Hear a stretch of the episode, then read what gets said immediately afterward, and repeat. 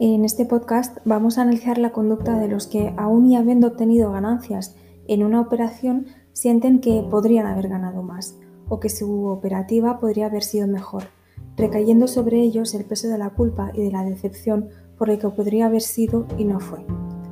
¿Por qué los traders no parecen nunca satisfechos con los resultados que obtienen? Lo primero que apuntaremos es que a todo pasado las cosas se ven distintas. Es la perspectiva la que nos da la visión del puzzle en el que encajan todas las piezas, por lo que el elemento temporal nos da información que da comprensión a lo que pasa, pero no al revés. El segundo parámetro a tener en cuenta es que tendemos a focalizarnos en lo que nos falta en vez de lo que nos sobra. Damos más valor a lo que no tenemos o que podríamos haber tenido que a lo que tenemos realmente, aunque sea poco.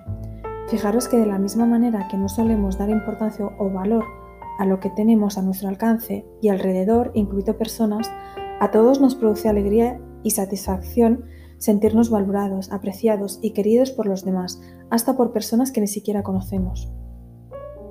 El tercer elemento fundamental en esta cuestión es la gestión de nuestras expectativas, es decir, el, manejo de nuestras ilusiones, de lo que esperamos conseguir en cada una de nuestras operaciones financieras. Pregúntese lo siguiente, ¿en qué medida se ajustan sus expectativas a objetivos de proceso y no tanto de resultado? ¿Qué tanto de SMART tienen sus objetivos, sus ilusiones, sus sueños o sus metas? Recordad las siglas de SMART que hacen referencia la S de específico, en inglés specific, measurable, medible, alcanzable, realista y en tiempo. En cuarto lugar, deberemos cuestionarnos cuán emocional ha sido nuestra operación, puesto que quizás esa insatisfacción viene dada por asumir que de no haber hecho caso a la impulsividad, al miedo o a la avaricia o al ego, las ganancias hubieran sido mucho más espléndidas. Por último, y no menos importante, hay que señalar que existe una línea muy delgada entre la excelencia y la exigencia. La exigencia suele ser una característica que las personas no dudamos en atribuirnos, ya que generalmente pues, se considera muy positivo ser exigente. Frases como soy muy exigente conmigo mismo se escuchan con frecuencia en procesos de selección de personal, cuando pedimos a una persona que destaque un rasgo sobre su personalidad en el trabajo. Sin embargo, del binomio exigencia-excelencia en coaching eh, se orienta la acción hacia la excelencia. ¿Y eso por qué? Silvia Guarnieri y Miriam Ortiz de Zárate, eh, en su libro No es lo mismo, explican las diferencias entre la búsqueda de la excelencia y la búsqueda de la exigencia.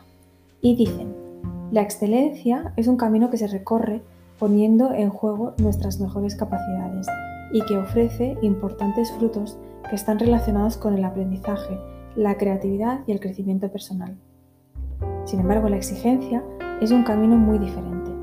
La persona exigente no busca tanto el hacer las cosas lo mejor posible, sino el hacer, hacerlas esas cosas perfectas. Este es un matiz muy importante porque esta búsqueda se hace lógicamente imposible, de manera que uno siempre queda insatisfecho, frustrado y anhelante. A pesar de que contamos con elementos de análisis técnico que actúan como confirmaciones sobre la cotización del precio de un activo, es absolutamente incierto cuándo un mercado se dará la vuelta.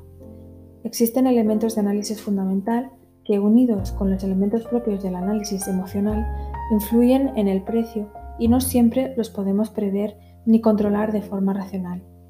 Nadie puede prever que mañana Elon Musk tuitee un determinado contenido sobre Bitcoin o que un grupo de radicales asalte el Capitolio.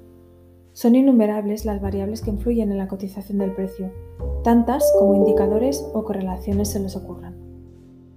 Luego entonces, ¿qué? Preguntará el lector muy inteligentemente. Perdón, el lector, el que me escucha muy inteligentemente. Pues bien, aún y la complejidad intrínseca al movimiento y las oscilaciones de los mercados financieros, el análisis técnico, fundamental y emocional nos puede proporcionar predicciones de la evolución del precio. Estas predicciones serán siempre aproximadas y sujetas a más o menos incertidumbre, pues nunca podemos esperar resultados exactos, a lo sumo probabilidades estadísticas. Recuérdelo, no existe nadie que compre en los mínimos y venda en los máximos. Si alguna vez ocurre esto, es pura casualidad. Si a alguien le cuenta que es capaz de hacerlo de forma constante y recurrente, le está mintiendo. Nuestro método o nuestra estrategia de entrada y salida al mercado nos debe indicar antes de hacer una operación cuál será nuestro take profit o stop loss. Si luego el mercado sigue ganando pips en la dirección alcista o bajista que habíamos previsto inicialmente, eso no debe fastidiarnos, ni siquiera ser importantes para nosotros, porque nosotros ya hemos tenido una operación exitosa y solo debemos pensar en lo bien que lo hemos hecho. Como decían antiguamente, el último duro para otro.